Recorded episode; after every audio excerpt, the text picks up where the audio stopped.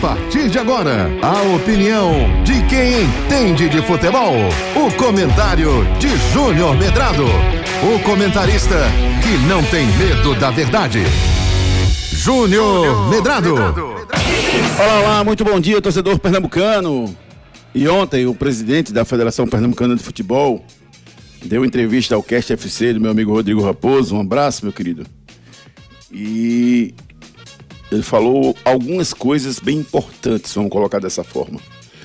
É, eu acho que precisa ter muito equilíbrio né, em tudo que a gente fala, e é isso que eu prezo aqui. As críticas precisam ser feitas, mas sempre com muito equilíbrio. E ele ontem, ele falou, ele disse lá no Cast FC, quem quiser acessa lá o Cast FC, que a entrevista está inteira lá pro, pro Rodrigo Raposo, no YouTube. E ele disse o seguinte, ele disse que os, os, os chamou de trainee os diretores do esporte. Os trainee falaram algumas besteiras, segundo eles, segundo ele. É, disse que a pessoa que falou que ele não identificou qual dos três estava mentindo em relação a algumas informações. E para findar, ele disse que vai botar o mesmo juiz, o Michelangelo, na próxima partida do jogo do esporte. E até o Rodrigo questionou, e o sorteio que tem que haver? Ele fez, não, nesse caso não vai haver sorteio, vai ser ele que vai apitar, o mesmo jogo do esporte.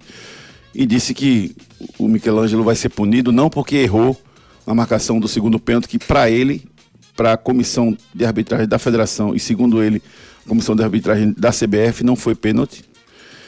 E que o primeiro não foi nem falta. E que o juiz vai ser punido porque marcou falta. Não é porque foi dentro ou fora da área, é porque marcou a falta. Essa foi a interpretação do presidente da Federação Pernambucana de Futebol, a, a qual eu, eu, eu gero o codinome de dono do mundo. Tem que ter muito equilíbrio, cara, para comandar uma entidade desse nível. E, sinceramente, é, todo dia que eu vejo as declarações dele, eu fico. Eu fico triste, sabe? Triste, porque é uma sensação de impotência, né? Em um cargo tão importante. Agora, tem um detalhe que eu queria falar aí, sabe? A gente às vezes fala tudo para todo mundo, menos para quem devia dizer. Se eu estou insatisfeito com alguma coisa aqui na rádio que possa estar acontecendo comigo, eu não vou estar tá falando para o David Max, eu não vou estar tá falando para o Ricardinho, eu não vou estar tá falando para o Gustavo Luquezzi. Eu vou lá e converso com a Dona Júnior, que é CEO da rádio, e digo, ó, eu estou insatisfeito com isso, com isso e com isso. Então, uma coisa, no meio de, de tanta coisa que, que o presidente da federação falou que na minha visão está errado, uma coisa ele falou certa. Os diretores do esporte, eu não vou chamar de trainee, trainee deixa pela falta de respeito dele, né, da forma que ele colocou de forma pejorativa. Os diretores do esporte não precisam, nem têm. É, é, é, eu não sei se tem o direito, porque tem o direito tem. Mas eles não é, não é eficiente ir para a imprensa para criticar a federação, cara. Já está mais do que provado isso. Você ir para a imprensa para dizer que é um absurdo, que o campeonato tá, tá uma bagunça, não vai resolver. Você fala as coisas para todo mundo, menos para quem devia dizer. Se você está insatisfeito com alguma coisa, você vai lá no presidente e diz a ele. Você se junta com os outros clubes, vai na CBF. Você tenta articular de alguma forma quando as decisões dele interferirem na, na esfera civil, como foi, por exemplo, o direito do torcedor ir para o campo, e procura um Ministério Público. Entendeu? Procura os órgãos que efetivamente podem tomar uma decisão. Quem são as pessoas que podem tomar uma decisão? Ele, mudar a opinião dele, eu não sei se vai mudar. Né? A CBF, que é superior à, à, à Federação de Futebol, e o Código Civil. Não tem outro meio. E a eleição. São as quatro formas que tem contra o presidente Evandro Carvalho. Então escolhe e faz uma. Mas ir para a imprensa falar não resolve nada. Não resolve nada. Nada, nada, nada, nada. Então, está muito claro que para a imprensa vai ficar só falasse de um lado e falasse do outro e não resolve nada. Não resolve absolutamente nada, tá?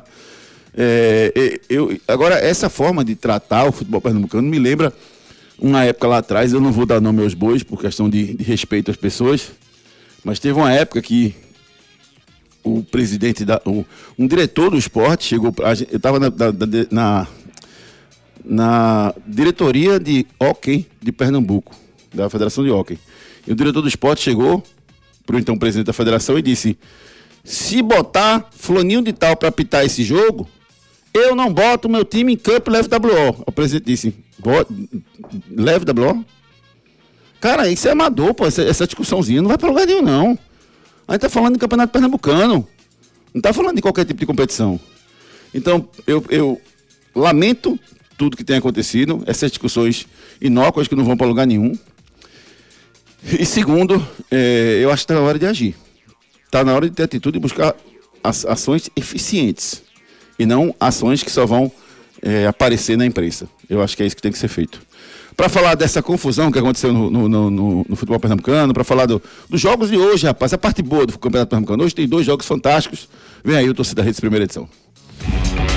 Você ouviu o comentário de Júnior Medrado, o comentarista que não tem medo da verdade.